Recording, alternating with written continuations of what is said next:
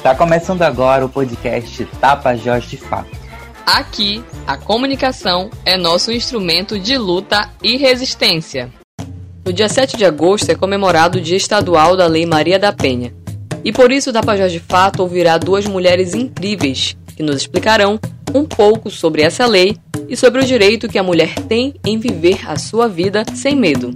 Poliana Braga, coordenadora do Centro Maria do Pará, fala sobre como é recomendado a uma mulher agir em casos de violência doméstica, tanto quem está sofrendo a violência quanto quem tem alguém próximo que está sofrendo. As nossas orientações, caso aquela mulher esteja num relacionamento abusivo, sofrendo as violências domésticas, que é a violência psicológica, moral, sexual, patrimonial e física, que ela procure a delegacia da mulher, que é a DEANO para a Paz, registra boletim de ocorrência, solicita medidas protetivas, que automaticamente vai cair na vara da violência doméstica e em seguida para o Centro Maria do Pará para realizar o acompanhamento. Caso essa mulher não tenha contato com os familiares para denunciar ou então os vizinhos, ela pode ligar imediatamente para o 190, que a polícia vai até a casa dela e vai solicitar o abrigamento no abrigo estadual de mulher. Porque se ela corre risco de vida, se ela não tem para onde ir, uma família de extensão, ela vai para o abrigamento que eles fazem automaticamente a mediação com a família de extensão em outro município. Caso ela não tem como fazer tudo isso, os vizinhos também podem denunciar no 180, que é um canal da esfera nacional que cai automaticamente no e-mail da Deando para a Paz. Então, tem várias formas dessa mulher fazer a denúncia, várias formas dela procurar ajuda, pedir socorro. Caso ele não deixe ela usar um telefone, ou então ele sempre acompanha ela, pede para ir numa farmácia, porque nas farmácias e drogarias todos os atendentes e farmacêuticos eles estão orientados a ajudar aquela mulher. Só ela fazer um simples sinal de X na mão, que o atendente ele vai pegar todos os dados e ligar para a polícia fazendo a denúncia por ela. Então, assim, essa campanha foi na campanha durante a pandemia e hoje se tornou uma lei nacional, dando oportunidade por todos os meses dos anos para essa mulher denunciar o agressor. Leila Paduana é advogada e vai nos contar sobre qual passo a passo a seguir em casos de violência contra a mulher e o que é caracterizado como crime na Lei Maria da Penha. A Lei 11.340 de 2006 famosa Lei Maria da Penha, foi criada com a, como um mecanismo para coibir, para evitar e para disciplinar né, uh, atos que envolvam violência de gênero dentro do ambiente familiar, violência contra a mulher dentro do ambiente familiar. Dentre as tipificações de violência, né, violência doméstica, estão, por exemplo, a física, a sexual, a moral, a psicológica e a patrimonial. Né? Não é apenas violência física, mas todo tipo de violência, né? esses cinco tipos de violência que são é, referidos à mulher. Então, o que é necessário para que se caracterize violência doméstica? Que seja mulher, primeiramente, seja uma violência sofrida por uma mulher, né? aí a gente abrange aí as mulheres trans, tá? Então, a gente tem clareza disso hoje em dia. E deve ser uma violência ocorrida dentro do ambiente familiar, dentro de um, de um ambiente onde haja uma relação de afeto entre as pessoas. Inicialmente, é importante dizer que é muito difícil, dentro de uma, num ambiente familiar, dentro de uma relação de afeto, a mulher entender que está sofrendo uma violência quando ela não é física.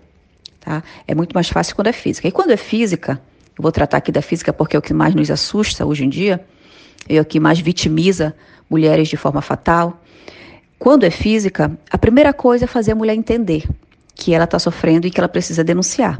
É muito difícil isso. Parece que não, mas é muito difícil porque existem várias nuances, né? Várias é, circunstâncias ali que fazem com que a mulher não tenha interesse em denunciar. Então, primeiramente é isso: fazer a mulher entender, né? E por isso que a gente bate, por isso que a gente faz muito, muito é, post, muito vídeo. Aí o governo federal está tempo todo fazendo chamadas, né, TV aberta, para que a mulher entenda isso. E a partir do momento que ela detectar, que ela estiver ciente de que ela está sofrendo uma violência, ela precisa primeiramente procurar um ambiente seguro. Né? Se afastar daquele ambiente de, de agressão e procurar um ambiente seguro. Após isso, procurar ajuda na delegacia especializada da mulher ou qualquer outra delegacia próxima. Tá? E aí, naquele momento, fazer a ocorrência, pedir quais são as medidas que teriam interesse, entre elas pode ser afastamento do agressor do lar, é, o distanciamento daquele agressor, é, não poderia chegar numa distância X dela. Então, é, o que após a ocorrência, o delegado ou a delegada manda né, os autos para a vara de, de violência doméstica e lá a juíza vai determinar, através de eliminar, quais são as medidas protetivas que vai adotar contra aquele agressor.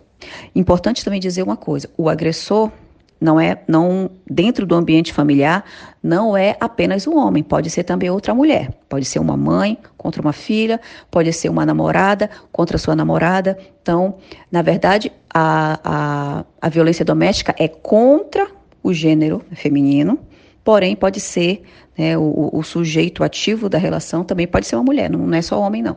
A vítima de violência doméstica, quando procura a, o judiciário, ela tem vários, vários direitos. Primeiramente é, é a retirada do agressor da casa. Ela tem prioridade em per, per, permanecer no lar e com proteção. Tá? Tem direito a alimentos, pensão alimentícia, provisório ou né, até quando o juízo achar que seria interessante, seria necessário. Ela tem direito à prioridade de tramitação é, junto às várias de família. Ela tem direito a, no caso de divórcio, né, prioridade de tramitação, no caso de divórcio.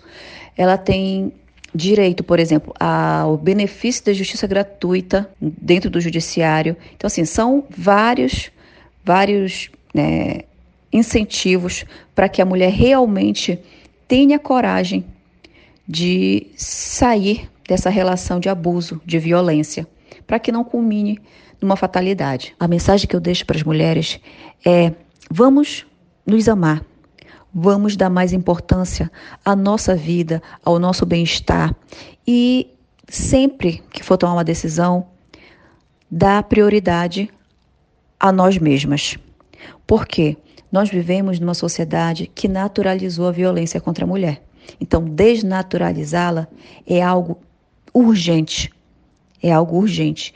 A gente precisa que a nossa sociedade entenda que é, julgar a mulher pela roupa que veste é violento e que isso dá é, uma espécie de permissão para que homens tentem impor regras a essa mulher. E com as regras vêm também as cobranças, e quando essas cobranças não são obedecidas, vem a violência. Então são tantas situações que levam né, à violência. E a gente precisa desnaturalizar isso. As mulheres são donas, sim, dos seus corpos, as mulheres são donas das suas vidas e precisam tomar posse disso o quanto antes.